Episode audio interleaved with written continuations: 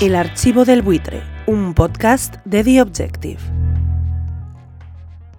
Tan respetables son los documentales periodísticos como los documentales homenaje. Don Alfonso S. Suárez hizo en 2008 un documental genial sobre el mundo del doblaje en España con un surtido de entrevistas insuperable que era todo menos periodístico. Ninguna pregunta incómoda, ninguna controversia, evitando tocar nada que pudiera sonar negativo o crítico, porque el objetivo de don Alfonso S. Suárez no era hacer un documental periodístico, era hacer un homenaje a un gremio al que admiraba.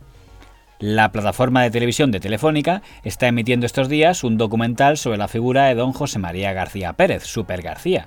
Coincidiendo con el estreno, su protagonista, que es dueño de un equipo de fútbol sala vinculado a Telefónica, Inter de Movistar, concedió varias entrevistas a medios tan poco implicados en el asunto como el programa La Resistencia, que se emite también en la plataforma de Telefónica, o el periódico El País, cuyo principal accionista español es también casualmente Telefónica.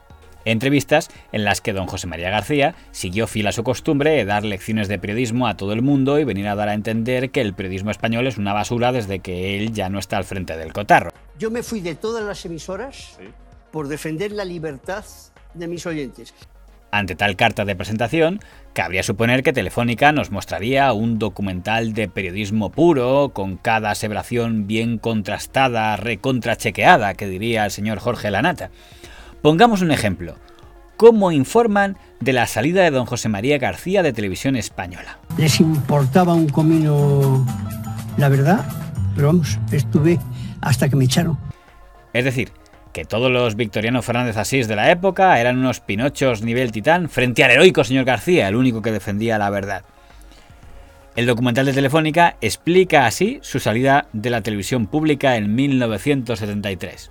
El episodio que desencadena el despido de García es eh, un reportaje en televisión en el que critica eh, al primo de Carmen Polo, que era presidente del Oviedo. Qué interesante forma de contarlo. Eso sí, evitan detallarnos cuáles eran esos tejemanejes que denunciaba el señor García de ese directivo deportivo, pero permiten que cale el relato, que es héroe frente a poderosos.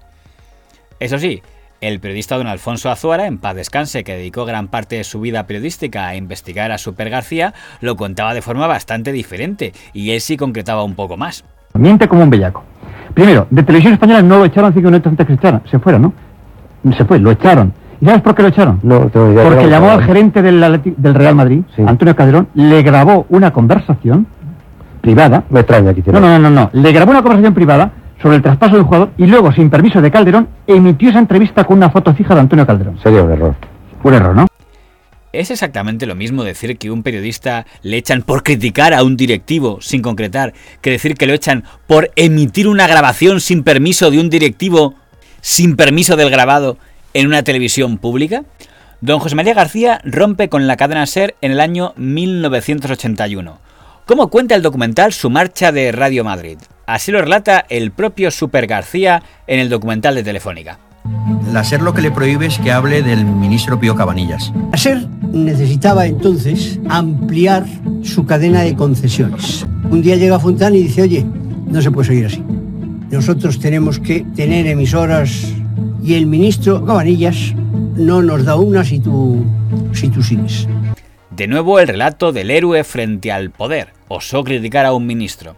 Y de nuevo se echa en falta algún tipo de contraste. Será por aquello de que este buitre tuvo ocasión de hablar con el entonces CEO de la cadena SER, don Eugenio Fontán, en paz descanse también, y de recordar que la versión que contaba este era un tanto diferente. El señor Fontán indicaba que el problema era que el señor García, que a la vez de cobrar de la SER cobraba también del grupo Z, había emprendido una campaña de insultos contra el ministro don Pío Cabanillas, al que había llamado payaso. Y que lo que la dirección de la SER le dijo es que podía criticar al ministro pero no insultarlo. Ante lo cual García le dijo que él no podía hacer radio sin insultar porque eso sería dulcificar su estilo y tras aquel tiralla floja el señor García, que ya tenía una oferta para irse a la radio que estaba montando el grupo Z, concedió una serie de entrevistas poniendo a caldo a los de la SER, lo que motivó la ruptura. También está la versión de don Tomás Martín Blanco, coordinador de programación de la SER durante años y luego en Onda Cero, que aparece bien relatada en el libro de don Lorenzo Díaz, donde dice que su salida de la SER no fue por criticar a ningún ministro, sino por ridiculizar al dueño de la empresa en aquellas entrevistas.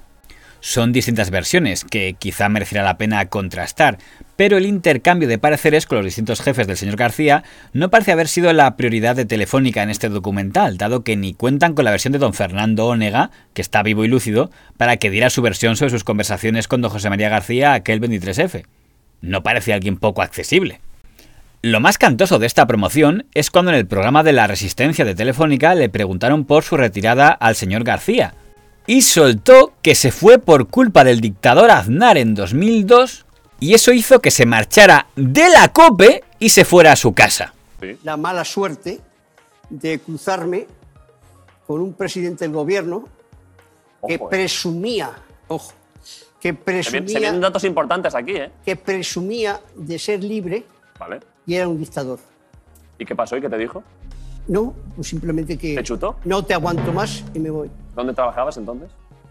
En la cadena COPE. Y de ahí para casa. De ahí a casa. Una gracieta de un presidente obsoleto llamado José María Aznar. No, hombre, no.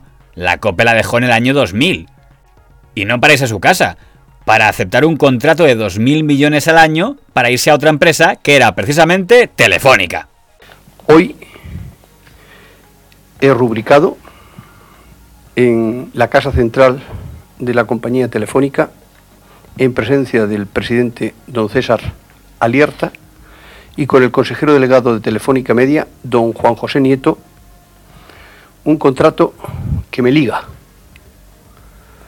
a esta compañía para los dos próximos ejercicios. Y si el señor García dejó la radio en 2002, es porque con quien tuvo problemas principalmente fue con Telefónica, que es precisamente la compañía que produce el documental. Y es curioso que cuando al señor García le preguntan por su retirada, por ahí se dice siempre el nombre del señor Aznar, el nombre del señor Florentino Pérez, pero los nombres que no acostumbran a salir en su relato son, curiosamente, los de los directivos de Telefónica. El señor Alierta, el señor Juan José Nieto, el señor Baldasano, el señor Luis Abril, el señor Villalonga, el señor García Durán, y están todos vivos y con la memoria muy fresca sobre esos temas. Pero, ¿qué cosas? Ni el señor García los cita, ni el documental de Movistar parece tener interés en que salgan en la foto, y eso que le pillan cerca, o es precisamente por eso. Eso sí, que nada estropee el relato del héroe siempre enfrente de los poderosos. Telefónica, Ángel María Villar, Lorenzo San, Manuel Saiz, enfrente, siempre enfrente. Lo malo de tratar de investigar la historia de los medios con objetividad es que te encuentras con matices y contradicciones que te obligan, como mínimo, a cuestionarte hechos y versiones.